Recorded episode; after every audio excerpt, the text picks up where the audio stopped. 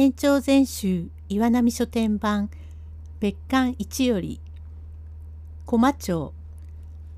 借金のある男が女房をつつもたせにして借金取りから逃れようとしますが女房は嘘から出た誠となります。用語解説。損料や鍋や布団医療の生活用品を貸し出すところ。鳩に三種の例ありカラスに半歩の功ありと申すことがございます。鳥でも親を大事にすることやまた礼儀は心得ております。鳩は目上よりは三重田下に下がって止まるそうで浅草の観音様などへ参りますとたくさんおりますがあれは鳩ではないそうであれはドバというのだそうで鳩は山にいるものポーポーポーポーと鳴きますがドバの方はボーボーボーボーと鳴きます。それに鳩は夫婦の間がまことに厳重で亭主に別れると再び夫は持たないそうでございます。またオスの方も連れ添っていた女房に別れると再び妻は持たんとのことでございます。食べ物がありますと女房や子供に食べさせて後で食べます。してみれば情の深い鳥でございます。カラスは朝早く起きてはカーカーカーカーカーカーと鳴いておかみさん方を起こしております。中には亭主が先に起きて釜の下を焚きつけているにおかみさんは寝ております。それを引き窓から覗いてカラスが「アホーアホー」なぞと申します。この鳥は何でも知っています。しかし妙なもので鳥類でもうぬぼれというものはあります。俺ほど偉いものはないと思っていまして人間を馬鹿にします。それがために鉄砲で撃たれるようなこともございます。まして人間はうぬぼれが強うございまして、俺の女房は俺より他に男は知らない。どんなことをしても俺のことは忘れまい。なぞと思っていると大違いでございます。女房。おや、お帰りかえ。亭主。今、帰ってきた。今日は深川の上八が来るよ。尊領屋の上八がお金を取りに来るよ。お前さん忘れやしまい。三両二分借りがあるじゃないか。そうそう。まあいいや。催促に来るものを断ったってしようがねえ。金ができなくっても俺の胸にあるんだ。胸にあるの？角兵衛獅子の太鼓じゃあるまいし。なあおこま、手紙を一本書いてくれ。手紙を書いてどうするの？その手紙で上八を驚かして借金を踏んでしまっていくらか金にするんだ。中身はなくってもいいんだ。上書きにな。上八様参る、小がるる、コマよりと書いて俺に渡してくんね。嫌だよ。そんなことができるものかね。私は上八の顔を見ると心持ちが悪くなる。そんなことを言わねえで手紙を書いてくれ。それを書いてどうするんだえ？それには趣向があるんだ。上八のここへ来るのはわかる。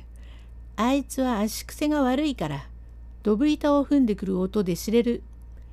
上八が来ると見たらば、いきなりお前の横っ面を張り倒す。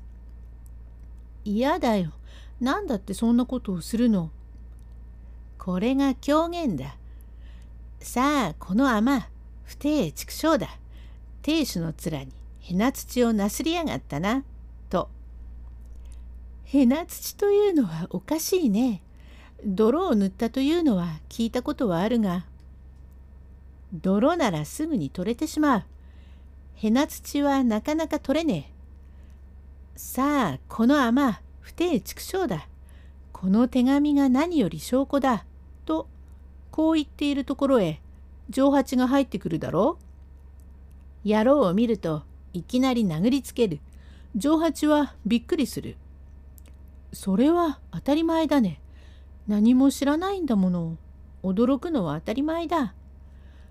そうしておいて、やい、上八、てめえは俺のかかあと悪いことをして不定やつだ。と、また殴る。上八は理屈っぽいから、長兵衛さん、なんでそのようなことを言いなさる。わしはおかみさんと悪いことをしたことはありゃへんと言うだろう。何を言いやがる。お駒のたもとから落ちたこの手紙が証拠だ。さあ、ただはお金。